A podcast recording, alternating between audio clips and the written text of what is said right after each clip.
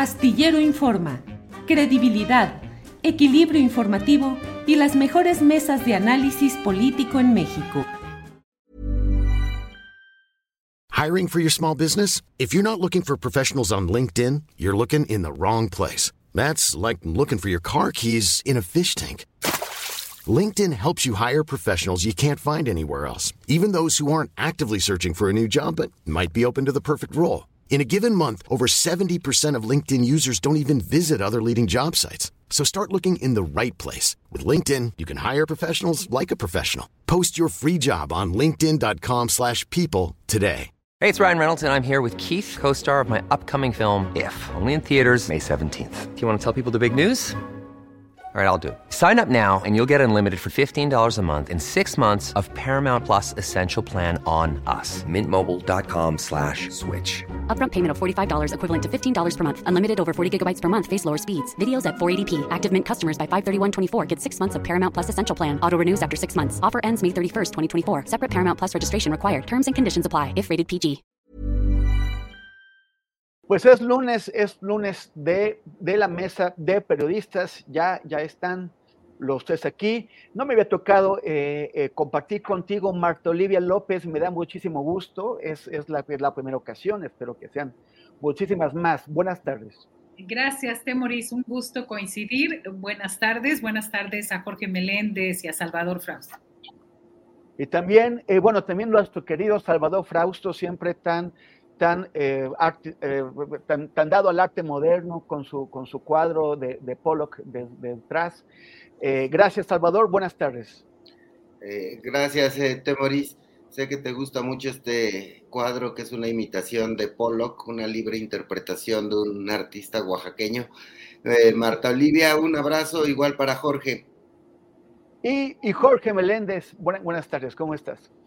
Buenas tardes, un saludo primero a Julio, que no va a estar porque anda medio mal, dicen de su garganta, y a ustedes tres por estar en esta mesa que espero que sea muy provechosa para todos.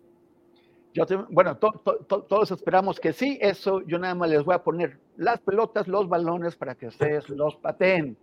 Pero muchísimas gracias. Bueno, pues empezamos con nuestro primer tema del día de hoy, que es otra vez este señor se, se, hay, que, hay que ser corteses, ¿no? Lo, lo cortés no quita lo, lo valiente. Es, ese señor Ricardo Salinas Pliego, que, eh, bueno, ha estado, eh, siempre es bastante vulgar, bastante agresivo, bastante amenazante, pero sobre todo ahora que le quieren cobrar más impuestos, o sea, bueno, más, más de los impuestos que debe, pues ha estado mucho más agresivo contra periodistas, contra usuarios y usuarias comunes de, Twitter, pero de manera especialmente repugnante contra la senadora y secretaria general de Morena. Esto no es repugnante porque ella sea senadora o secretaria general de, de, Morena, es repugnante porque es una mujer que merece respeto y y evidentemente Ricardo Salinas Pliego eh, le ha buscado todas las formas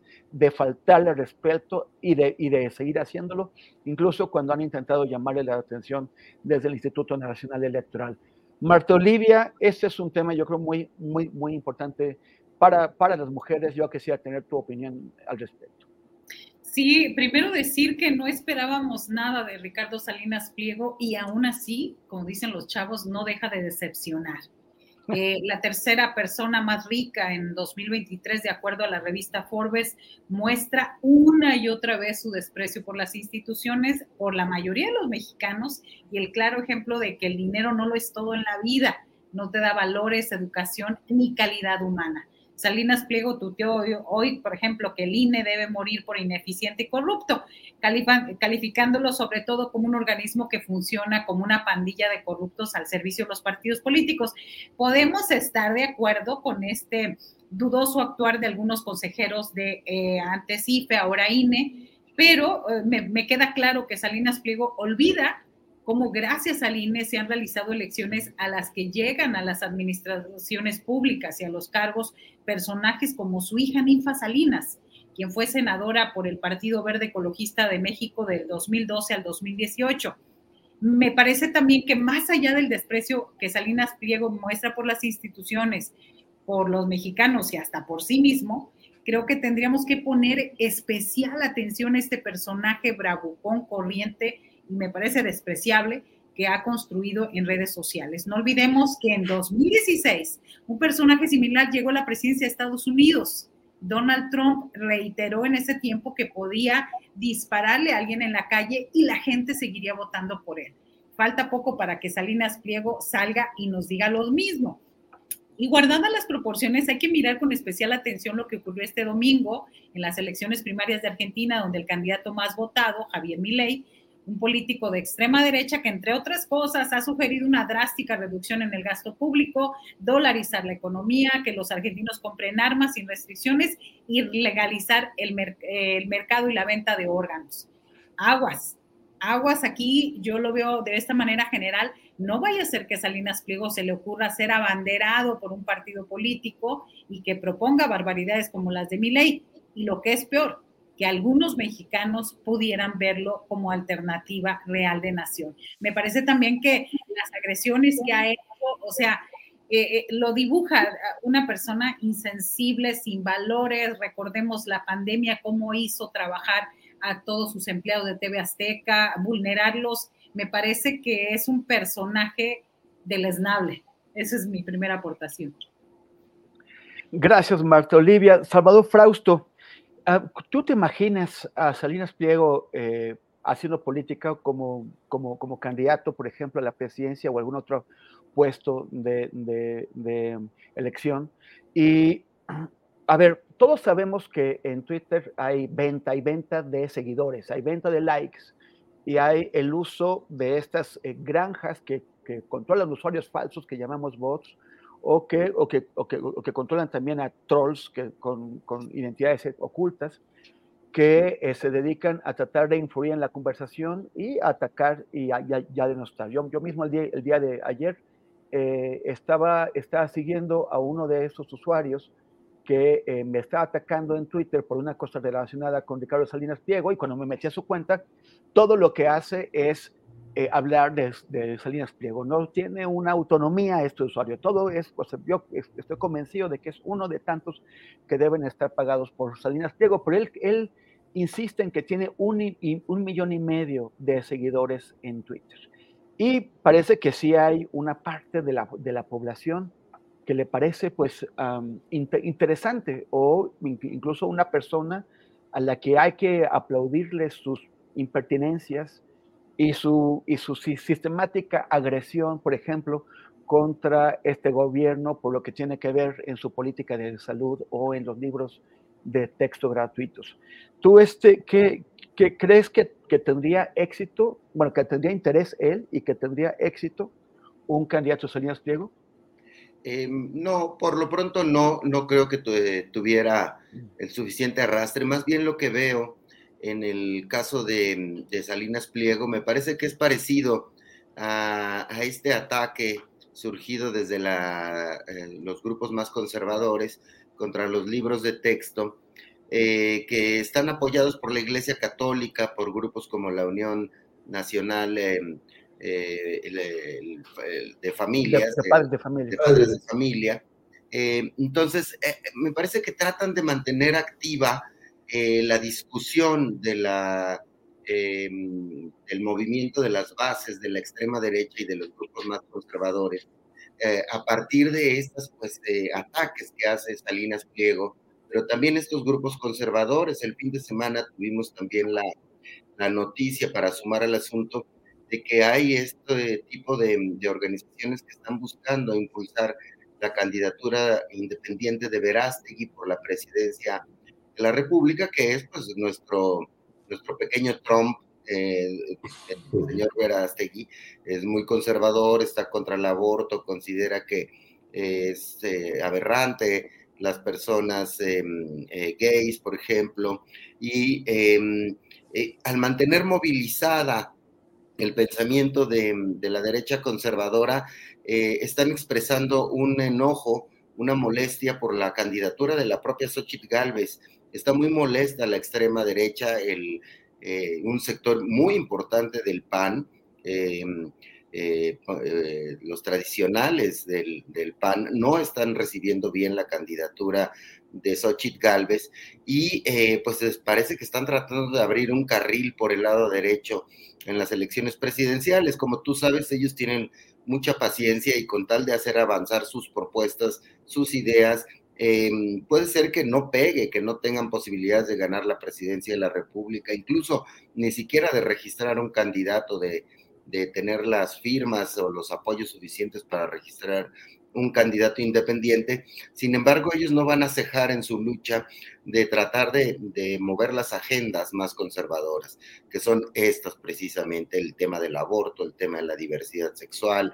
Eh, están muy molestos con que haya tantos programas sociales, lo expresan en estos eh, asuntos como declaraciones de, de, Vicente Fox, en el que dice, ahora sí, vamos a acotar esos programas sociales, no le vamos a dar dinero a los flojos, a los huevones, em, sino en ese tipo de expresiones la, están buscando un carril derecho por donde colarse. Por supuesto, repruebo eh, los ataques de Salinas Pliego a Citlali Hernández, secretaria general de Morena, quien me parece que es una de las políticas jóvenes más interesantes de nuestro tiempo.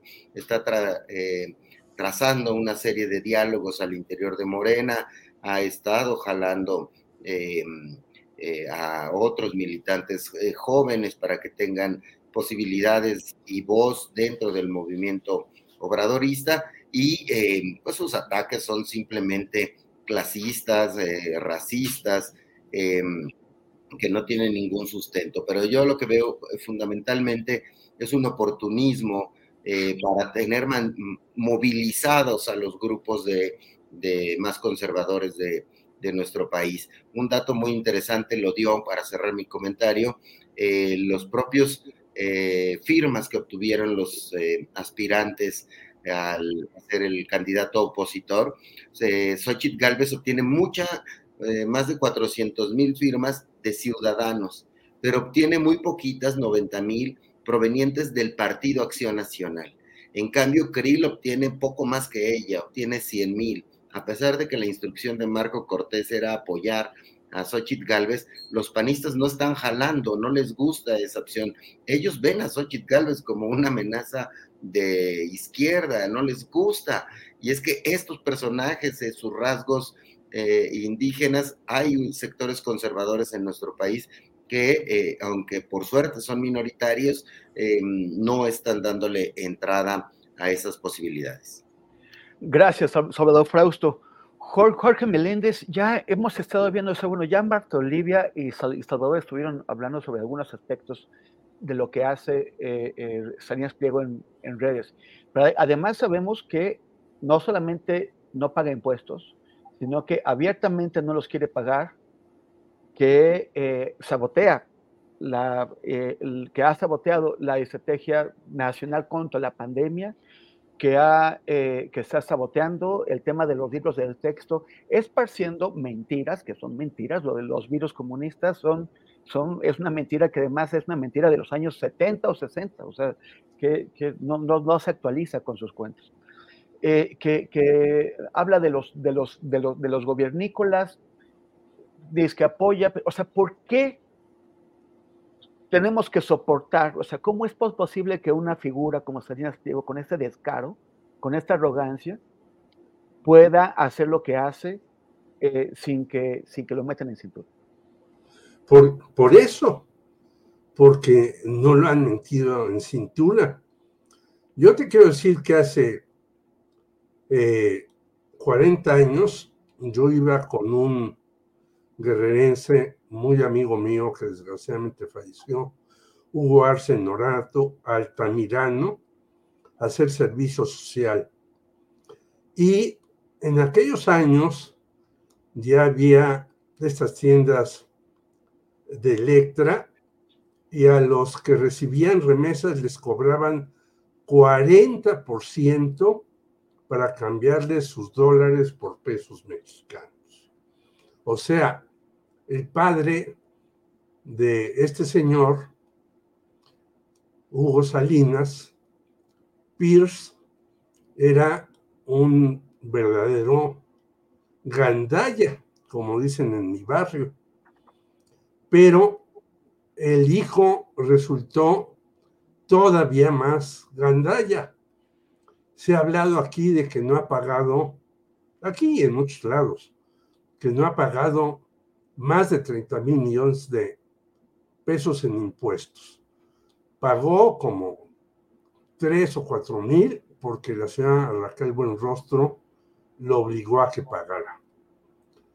Pero no se habla, por ejemplo, cómo la Comisión Nacional Bancaria y de Valores no obliga al señor Salinas Pliego a tener un banco que está metido en una tienda de artículos eléctricos. Pues ese es un despropósito y es hasta una irregularidad.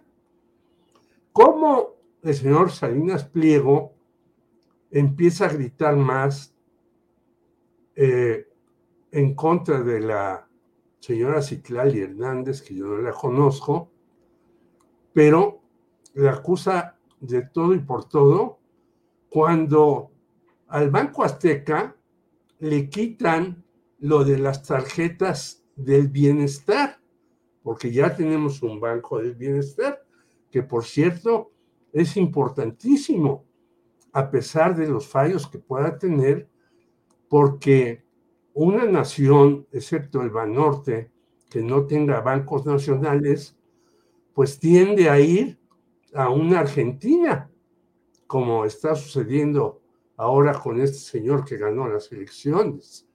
Entonces, le quitan al señor Salinas eso. Y por ahí un pajarito cultural me dice que este señor Salinas estaba metido en la editorial Santillana, que también imprimía los libros de texto gratuito. Y entonces el señor manda a su lector de teleprompter, Javier Alatorre, a decir que los libros de texto gratuito son comunistas. Y como sigue en líos con el fisco, porque tratan de cobrarle estos 36 mil o 37 mil millones de pesos que no ha pagado, es igual que Donald Trump. Hace un litigio de estas cosas, como le han quitado lo de las tarjetas de bienestar y como le han quitado lo del libro de texto gratuito, pues su patanería va contra lo que él considera el flanco más débil de Morena, que es la señora Citlali Hernández.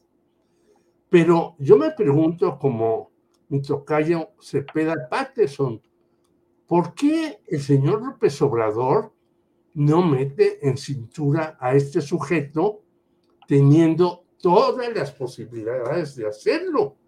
Y entonces el hombre pues se siente un ser intocable porque hace rato decía Marta Olivia, es el tercer millonario de México. Bueno, hay que ver en los últimos 10 años cómo creció su fortuna, porque no era el tercer millonario de México. Después de Slim, está Larrea, Balleres, etcétera, etcétera. Y ha ido desplazando a muchos otros millonarios que eran banqueros, que eran comerciantes, etcétera, en esa lista. ¿Cómo lo ha hecho? Pues dándole voz a Vicente Fox en aquella ocasión de hoy, hoy, hoy, dándole voz a diferentes candidatos a la presidencia y atacándolos cuando, como en el caso famoso de El Charco de las Ranas y Paco Stanley y Cuauhtémoc Cárdenas. Es decir, utiliza un medio concesionado para su servicio. Y ningún presidente pero tampoco el Instituto Federal de Telecomunicaciones le ha puesto, le ha puesto un alto a este señor. Es el momento de decir, basta ya. no puede usted hacer lo que le dé la gana con una concesión televisiva y atacar misóginamente a quien le dé la gana. Gracias, gracias Jorge. Vamos a cambiar de tema, vamos eh, al tema de los, de los libros de texto. Eh, en, particular porque el estado, de, los cinco estados, me parece que son cinco, de, pronto no queda claro quién se suma, quién, quién se va, que están en la actitud de no distribuir los, los libros de, texto y que en el, en el caso de Chihuahua, pues eh, parece que es el que va más, más, más avanzado en esto, porque ya logró a su favor un recurso legal que, le permite, eh, al menos es provisional, es un amparo provisional que le permite que por el momento no se distribuyan los libros de, texto, aunque pues está a punto de empezar el ciclo escolar. Eh, y, un grupo bastante nutrido de maestros eh, en distintas posiciones en Chihuahua ha pedido lo contrario, ha pedido que sí se distribuyan esos libros de, texto. Marta Olivia, ¿Cómo la ves? ¿Están eh, tomando a, las alumnas de los alumnos, a, los niños de México, eh, como, como rehenes en un pleito político? Sí, totalmente, me robaste las palabras, pero es eso, cómo la agenda política afecta ahora hasta la educación y cómo estas alianzas del PRI del PAN hacen esta, esta situación. Y a mí me parece que Maru Campos, por ejemplo, la gobernadora de Chihuahua, ha olvidado, ha olvidado, pareciera que eran este, muy bien hechos durante las pasadas administraciones, ni su partido ni el PRI eh, tenían un posicionamiento tan claro. Pareciera como si eran pulcros, sin errores ortográficos o de lógica, que yo recuerdo eran las principales este, comentarios que había al respecto. También hay que decirlo, lo dice una gobernadora de tinte conservador que no ha tenido ningún empacho en usar recursos públicos para promover sus encuentros con juventudes católicas. Y, no lo digo yo, ahí están los comunicados oficiales en la página oficial del gobierno de Chihuahua cuyo fin, dicen, en estos eventos es proteger a la juventud y que los menores puedan desarrollarse en un entorno sano. Así también ella ha hablado mucho de la defensa de la vida, la prohibición del aborto y valores cercanos a Provida que a una educación sexual comprometida con el sano desarrollo. Ahorita que comentabas de cuáles estados, pues donde tiene más presencia la Unión Nacional de Padres de Familias y de PRIPAN. Estamos hablando de Aguascalientes, Chihuahua, Coahuila, Guanajuato, Jalisco, con Movimiento Ciudadano, Nuevo León y Yucatán. Ellos pues están buscando ser una piedra en el zapato del presidente, del gobierno del presidente Andrés Manuel López Obrador y, invariablemente están buscando dividendos en la elección presidencial del 24. No le ha resultado ninguna estrategia a la oposición y dudo, dudo que a pesar de eso les resulte ahora, sobre todo porque eh, los eh, padres de familia y los estudiantes y los, eh, sobre todo los maestros, ya se están organizando por su parte. Y hay también ahí, pues ya este descontento al respecto, porque esta campaña, ah, unido al tema anterior, esta campaña mentirosa y desinformada de TV Azteca, pues causó más, más este, eh, yo decía la semana pasada, gracias a esto, los padres de familia por fin pueden meterse al link y ver, ver los libros, ¿no? Me parece que la oposición sigue, sigue buscando argumentos para desestimar, para minimizar al gobierno del presidente Andrés Manuel López Obrador y ante la falta de estrategia y programa propio, pues tienen que pegarse a todo lo que sea anti-AMLO para buscar adeptos y buscar militantes y sobre todo en este momento buscar votos. Temoris. Gracias, Marta Olivia. Salvador Frausto, em, bueno, pues sabemos que, la Unión Nacional de Padres de Familia fue tomada por el Yunque en 1976 a la mala mediante una, un fraude electoral en un proceso interno de la Unión. Y desde entonces ha sido uno de los principales eh, organizaciones fachadas de este grupo clandestino, extremista, ultra, ultracatólico y ultraconservador. Um, y han hecho campañas contra los libros del texto cuando estaba el PRI, desde el principio, desde que fueron introducidos en el, en el 59. Luego también hizo campaña contra los libros de texto que hizo el PAN en el, cuando estaba en el, en el, en el gobierno. Recordemos que incluso en 2009 quemaron libros de texto hechos por, por el gobierno de Felipe Calderón, los quemaron en León, en Guanajuato, porque presentaban temas que no les gustaban, como eh, los de la, reproducción humana. Pero ahora, de pronto, ¿qué es lo que pasa? El, tanto el PAN como el PRI y hasta el PRD se han puesto debajo del paraguas de la Unión, del Yunque. ¿Qué es lo que está pasando aquí? Eh, mm, primero que nada, habrá que observar que eh, todo lo ideológico es político.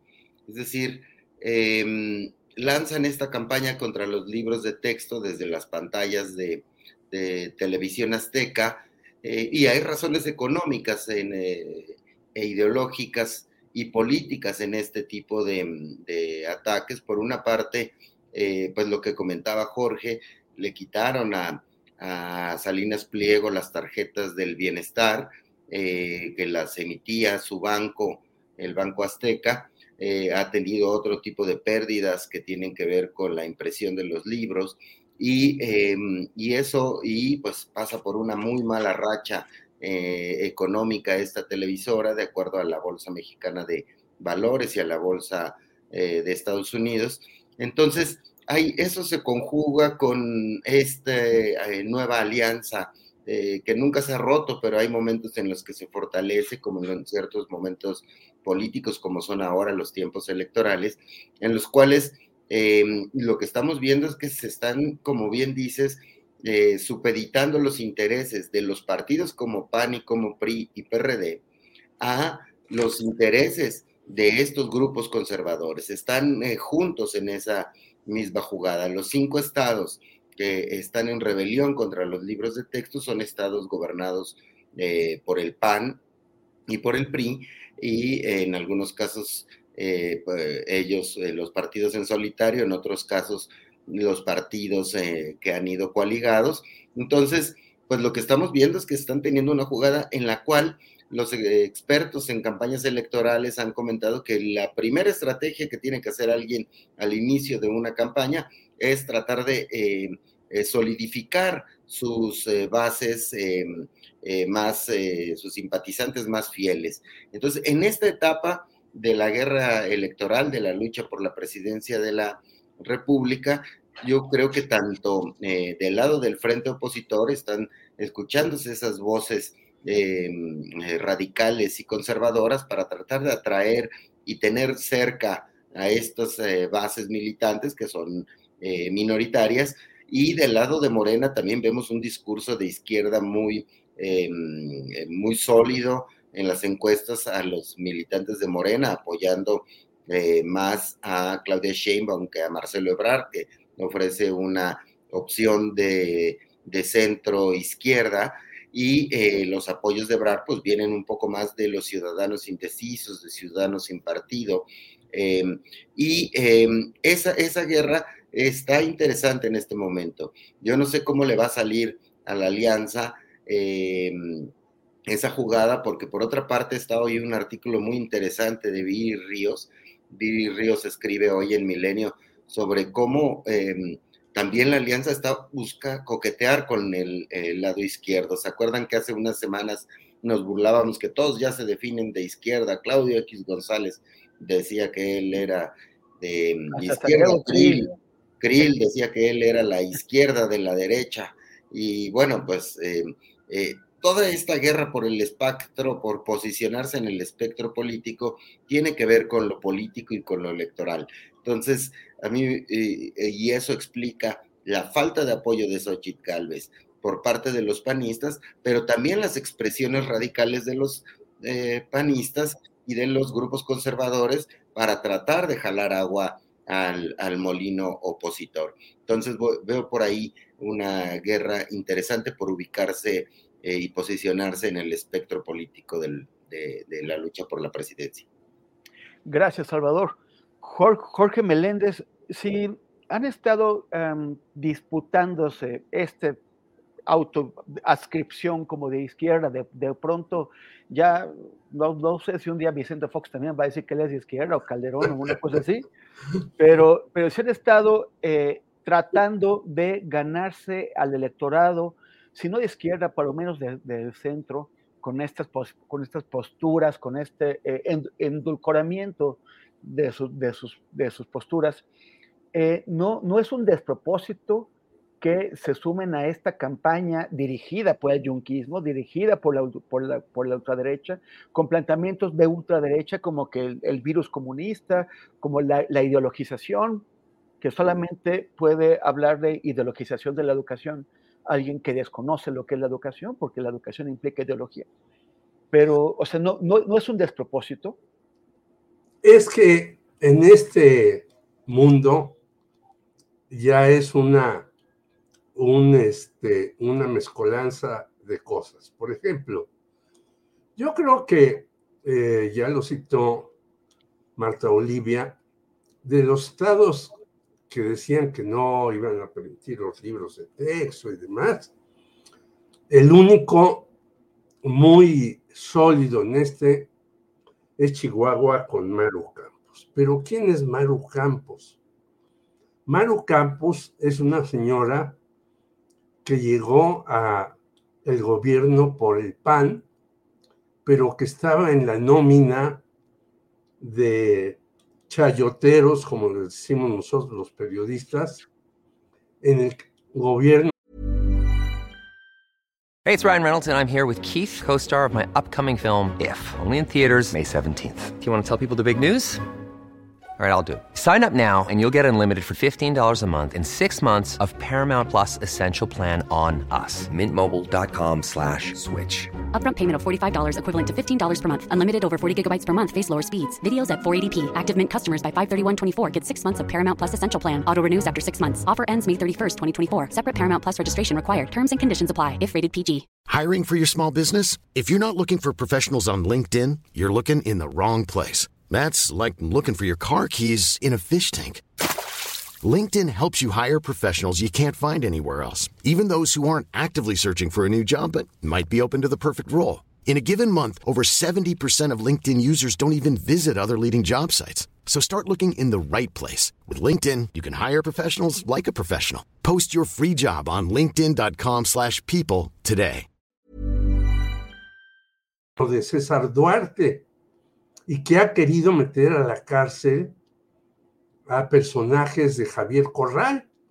Es decir, es una señora aparentemente desquiciada, porque si está en el PAN, no está defendiendo al PAN, está defendiendo a César Duarte y está atacando al PAN. Es decir, ahí vemos una contradicción tremenda. Segundo lugar, tiene razón Salvador, estas y Martolio es una guerra ideológica, y Viri Ríos, que creo que hay que leer su artículo, dice eso, pero hay que recordar también qué decía Xochitl Galvez y qué sigue diciendo. Yo me formé en el maoísmo, pero ahora, desde hace tiempo, después de que empezó a ser la candidata puntera, pues ya no dice nada ideológico, simplemente es un ataque en contra del observador. Yo quisiera que alguien, algún periodista de los medios tradicionales, entrevistara a Xochitl Galvez y le preguntara, a ver, ¿en realidad crees o creíste en el trotskismo y por qué? Y ahora, ¿por qué no crees en el trotskismo y si crees que los libros de texto son comunistas? Es decir, hay una contradicción en nuestra clase política verdaderamente terrible, porque unos se dicen de una ideología y hacen lo contrario y viceversa. Un poco lo trae en su camiseta Marta Olivia con una frase de Chomsky. Lo que yo creo que está pasando es que obviamente en los otros estados los gobernadores dijeron no vamos a permitir los libros de texto por una razón para ganar simpatías, porque hay todavía en este país un grupo yo lo fui de católicos, pro familia, pro costumbres añejas, grande. Lo han dicho varios, eh, varios este, analistas, entre ellos Helio Masferrer, ¿no? Todo mundo, más del 60% se dice católico, aunque no lo sea. Si le preguntan a ese 60%, bueno, usted es católico, usted dice que es católico, ¿va a la iglesia? No. ¿Qué dice acerca de las encíclicas del Padre Francisco, de que todos somos iguales y que él no tiene ni siquiera derecho a decir si un homosexual debe ser o no católico. No, pues no sé qué dice el Padre Francisco porque nunca lo he escuchado, etcétera. Es decir, hay un enredo intelectual porque así nos ha hecho un enredo llamado PRI, donde se decían, incluso López Mateos decía, yo soy de izquierda dentro de la Constitución. Bueno, pues la Constitución es un texto en donde hay cosas de izquierda, que los hicieron Francisco J. Mújica y otros. Es clarísimo. El que lea la Constitución tiene que decir, pues aquí hay una corriente ni siquiera liberal, como dice el señor Andrés Manuel López Obrador, porque él dice que el pleito es entre liberales y conservadores. No es cierto. La constitución le hicieron algunos anarquistas y socialistas, aunque no lo reconozca el señor López Obrador, con todo respeto para él y para sus fans que me van a hacer picadillo. Pero la verdad es esa. Entonces, hemos estado inmersos en un país en donde incluso los empresarios dicen que van a apoyar a los pobres con trabajo, pero ya que están ahí, pues los despluman de todas con todas. Por lo tanto, yo creo, para regresar a los libros de texto, que estos libros de texto, como dijo en una entrevista que hicimos a Manuel Gilantón, son unos libros de texto que estaría orgulloso Freire y que estaría orgulloso un compañero mío que cumple un año de fallecido, Jorge Martínez Almaraz, que fundó el Centro Freire. ¿Por qué? Porque son libros de texto que yo perdón, pero los maestros van a tener que ponerse a leerlos y a trabajar. Y yo conozco maestros en la universidad que no trabajan, que dictan. ¿Cómo puede llegar uno a ser maestro de la universidad a dictarle a sus alumnos y que tomen nota? No, uno tiene que llegar a discutir con los alumnos lo que dicen los libros de texto y si lo que dijo hace años Marx es todavía cierto o no. ¿Qué dijo? El proletariado va a ser la revolución. Pues no, eso ya no existe, porque hay un libro de Jeremy Rifkin, que ni siquiera es marxista, de los años 90, 95, que se llama El fin del trabajo, y hacia allá vamos, ahora más con la inteligencia artificial. Entonces yo lo que digo, todo el mundo quiere sacarle raja a determinadas cuestiones y no sabe ni lo que dice. La única que sí sabe es Maru Campos, porque sigue cobrando o pagándole el dinero que le dio César Duarte en contra del propio PAN y ella llega a la gubernatura por parte del PAN.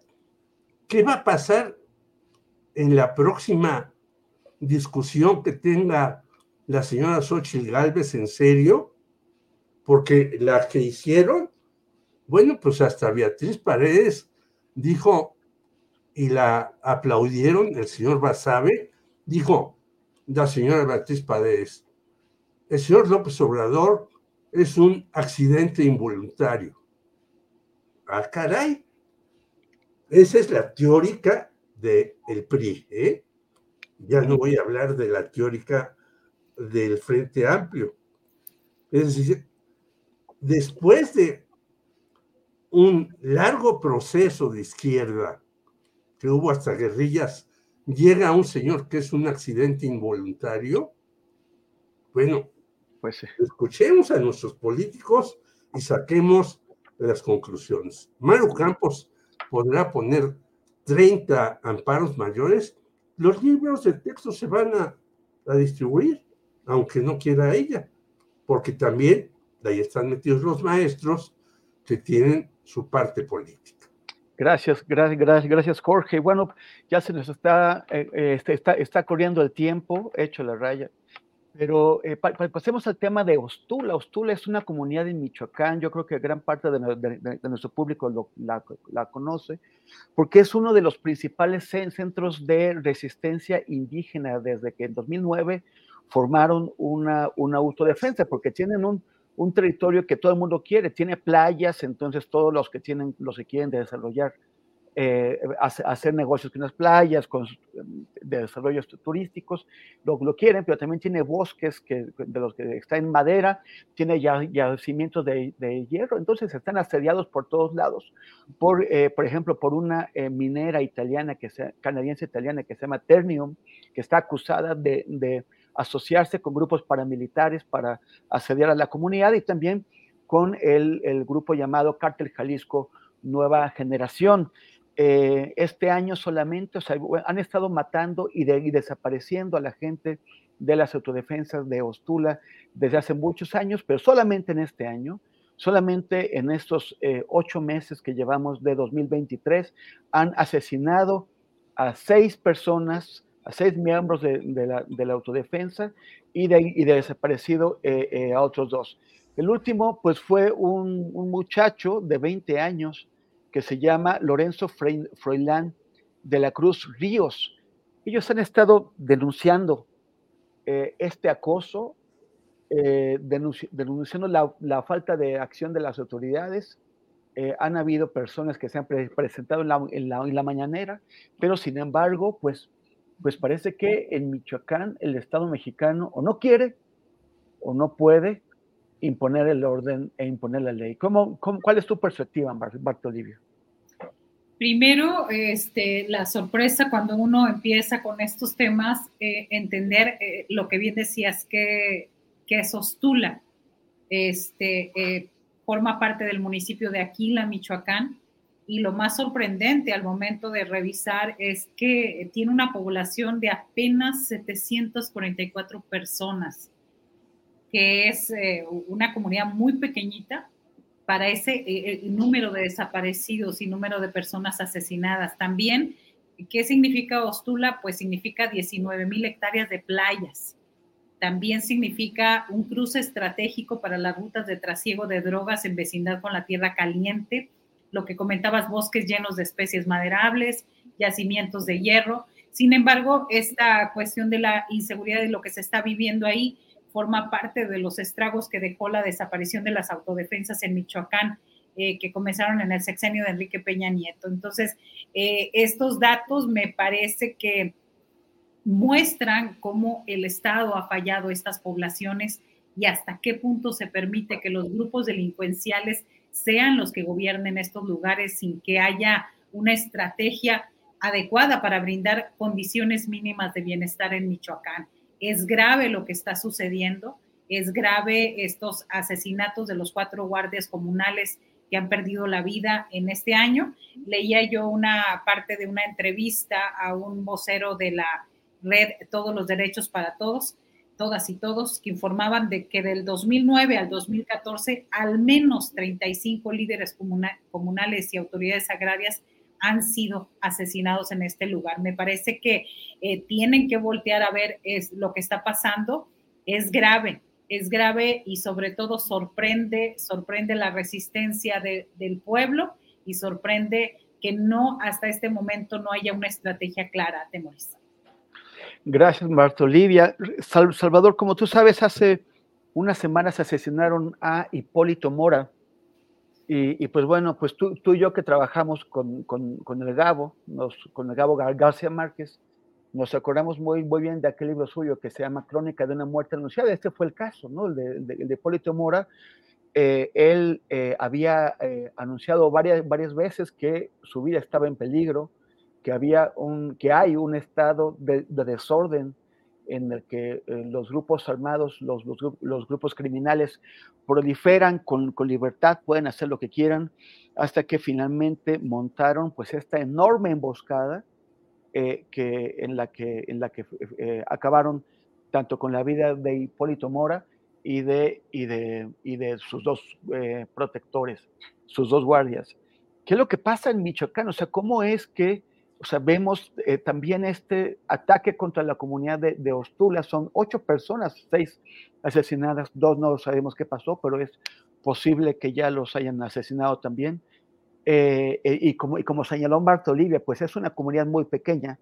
O sea, o sea si son ocho personas este año y, y, tienen poco más de 700 habitantes, pues es o sea, por cada habitante de Ostula han asesinado o desaparecido a, una persona, ¿no? Ya es, es, es, como si en México eh, hubiera en, en, en, esto, solamente en, esos ocho meses eh, en una, una, población de, de 130 millones de habitantes, pues es como si tuviéramos un millón trescientos mil asesinados y desaparecidos.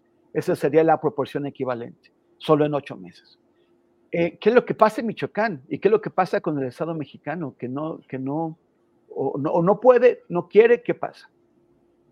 Sí, eh, ya que lo mencionaste, recuperando una de las eh, frases que decía el escritor Gabriel García Márquez a los entonces jóvenes periodistas con los que tuvimos la oportunidad de trabajar con él, él decía hace 10, 15 años, eh, que si le hubiera tocado vivir en esa época no hubiera escrito ficción, habría escrito, eh, eh, se habría dedicado a la crónica periodística porque la realidad superaba a la, a la ficción. Imaginemos lo que diría ahora en la cual, pues, eh, de verdad, eh, muchas de las cosas que pasan en, en lugares como Michoacán superan cualquier eh, tipo de, de, imaginación que pueda hacer un novelista sobre, sobre sucesos de, eh, contables o narrables, ¿no? La cantidad eh, que dice Marta Olivia de habitantes que hay en Ostula y por qué se pelean con tanta eh, furia una región con tan pocos habitantes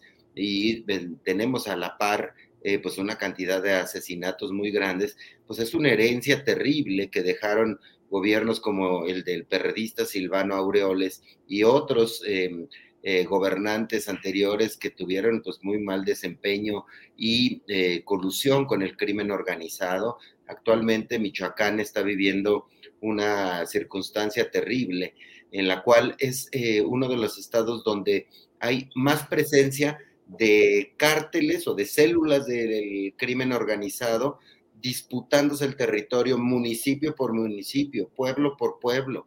Mañana vamos a publicar, les eh, eh, adelanto, en el periódico Milenio, una, eh, un análisis que realizó una consultoría privada sobre este tema, en el cual se ve en qué municipios hay más cárteles o células de grupos del crimen organizado disputándose el territorio. Y en Michoacán hay muchísimos municipios en los cuales hay 5, 6, hasta 18 eh, eh, facciones de grupos criminales disputándose el territorio. En otros, eh, en los eh, municipios donde se ve relativa calma, es donde solo eh, es controlado por una célula delictiva o por dos o tres células delictivas. Pero en nuestro país, eh, esas disputas y esa fragmentación de los otrora eh, grupos criminales dominantes eh, eh, llevan una violencia que termina en homicidios y en secuestros muy fuerte.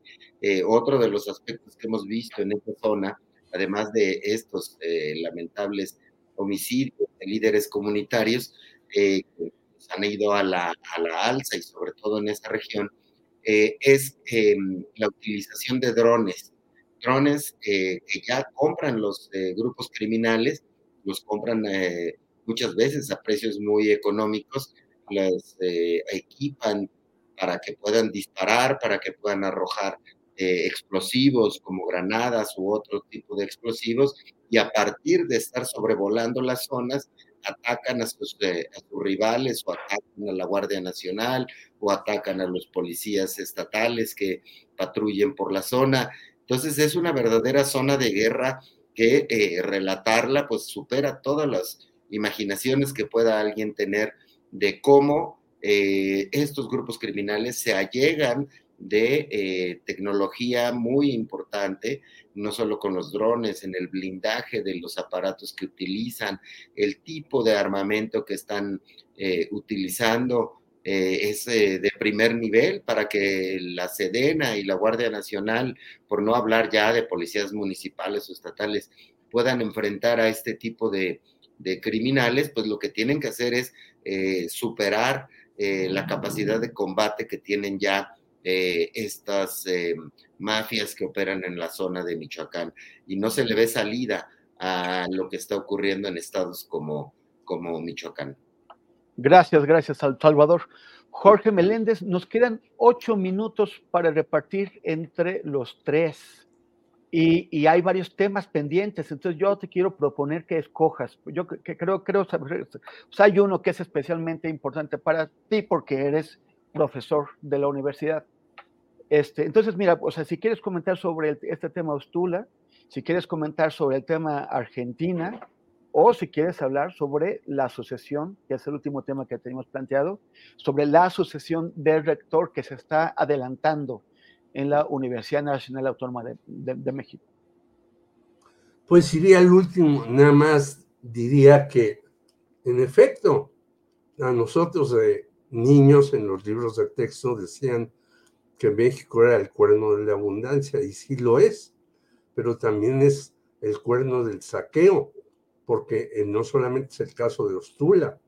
¿Qué ha pasado en este sexenio con Samir Flores y qué ha pasado con muchos otros muertos y desaparecidos que no eh, llegan las diferentes comisiones que hay al respecto a un resultado satisfactorio.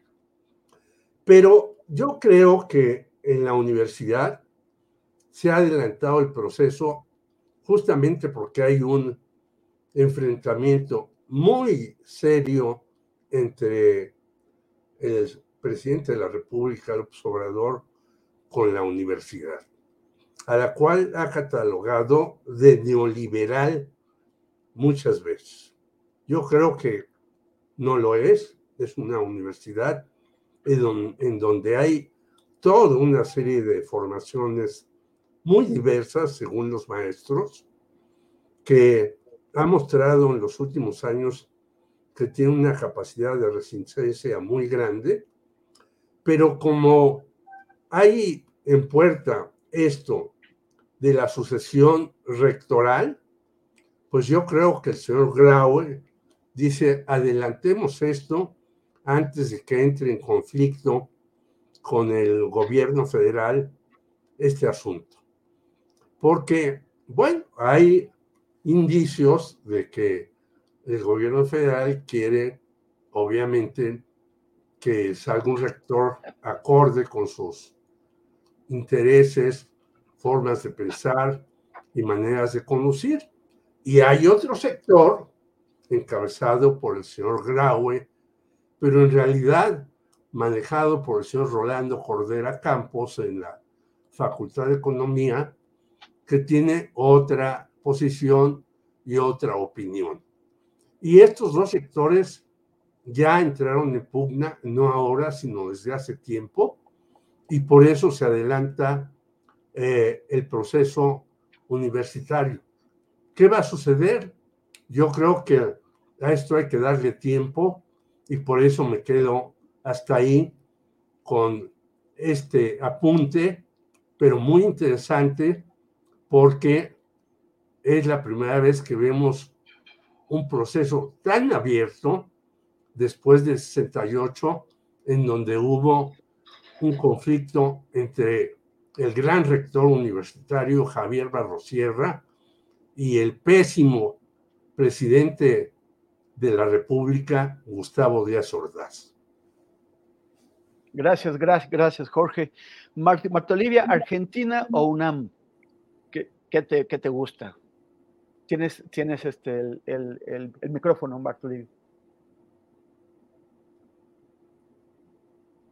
Una disculpa. UNAM, UNAM porque, porque es la UNAM y porque es eh, lo importante que además de esta transición y esta situación tan polarizada que hay entre eh, el presidente y la rectoría, a mí lo que me llama más la atención es las cifras. Las cifras, solo 10 de cada 100 que presentaron examen fueron aceptados a la UNAM. Es decir, eh, eh, más o menos leía yo las cifras 201 mil y así literal 21 mil este, fueron aceptados en toda la, la, Universidad Nacional Autónoma de México y en carreras como medicina fue el 1.3% de postulantes. 15 mil quisieron entrar y solo aceptaron 220 mil. Entonces me parece que ahí tendría que irse la discusión hacia cuál es la universidad pública si la UNAM está, el modelo que han estado siguiendo ha sido el más adecuado para las y los estudiantes y los que deseen ingresar ahí. Me parece que eso, este es, eh, ¿qué es lo más importante? Ver hacia dónde ha sido el modelo y ver eh, si tanto las descalificaciones que ha hecho el presidente hacia la UNAM están basadas en lo que se está haciendo en la UNAM. Eso me parece es lo más, más preocupante de todo. Yo, bueno, con eso cierro.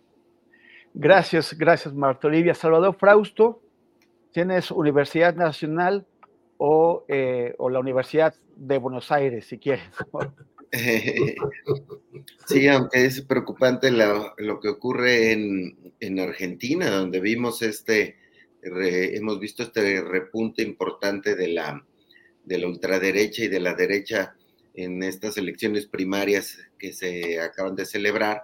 Eh, lo de la UNAM también hay que eh, mirarlo con mucha atención porque eh, coincido con mis compañeros, con Marta Olivia y con Jorge, que está en disputa el modelo que se sigue en esta universidad, que por otra parte, primero que habrá que subrayar que sigue muy bien ranqueada en estos Em, estudios internacionales que hacen sobre el prestigio y la calidad de la educación en las universidades de América Latina y del mundo.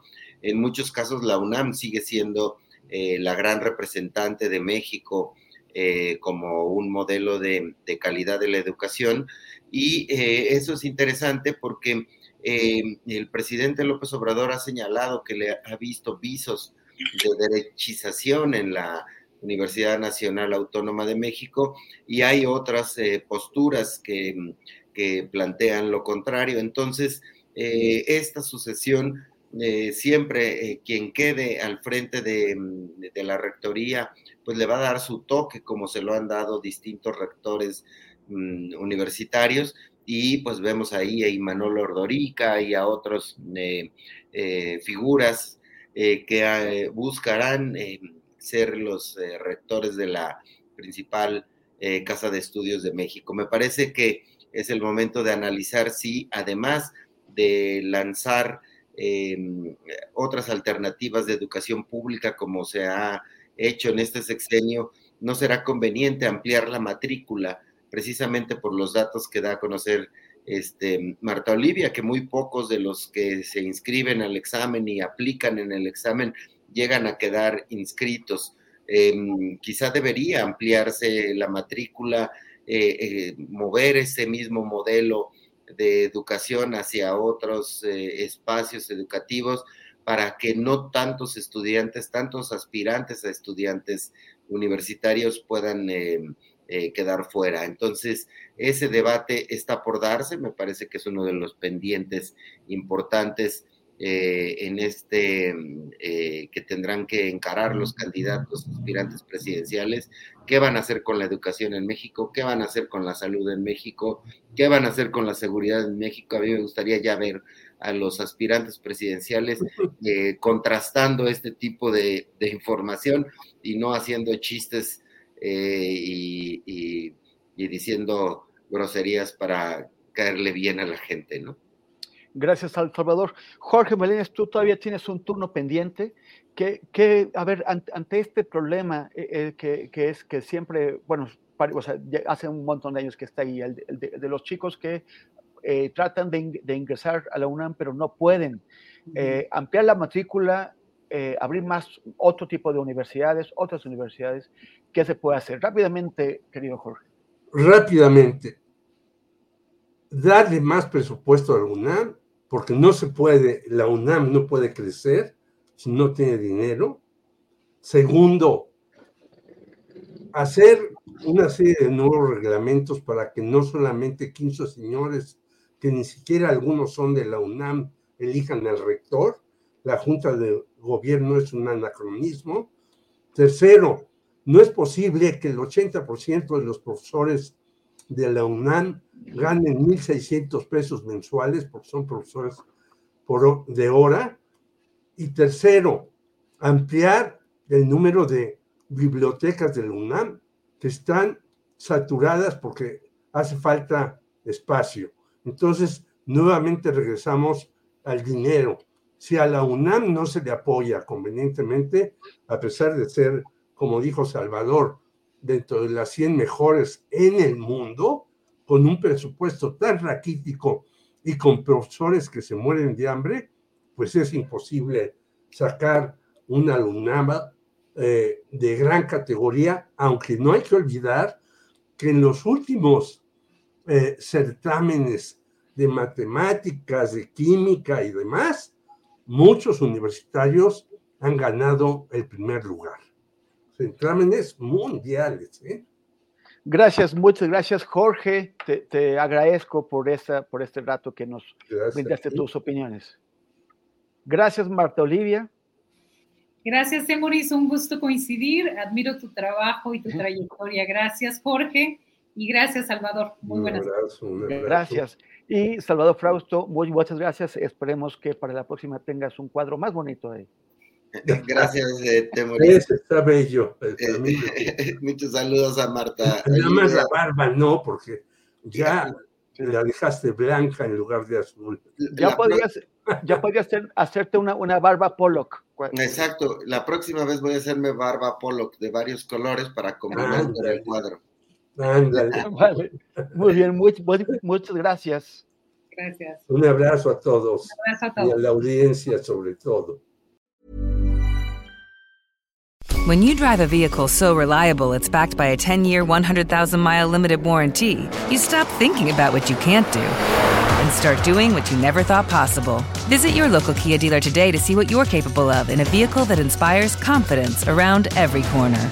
Kia, movement that inspires. Call 800 333 4KIA for details. Always drive safely. Limited inventory available. Warranties include 10 year 100,000 mile powertrain and 5 year 60,000 mile basic. Warranties are limited. See retailer for details. Hola, buenos días, mi pana. Buenos días, bienvenido a Sherwin Williams. ¡Ey! ¿Qué onda, compadre?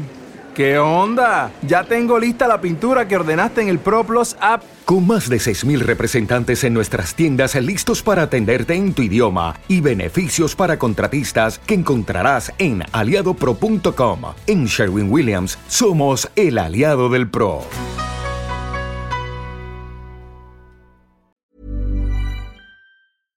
Para que te enteres del próximo noticiero, suscríbete y dale follow en Apple, Spotify, Amazon Music, Google o donde sea que escuches podcast.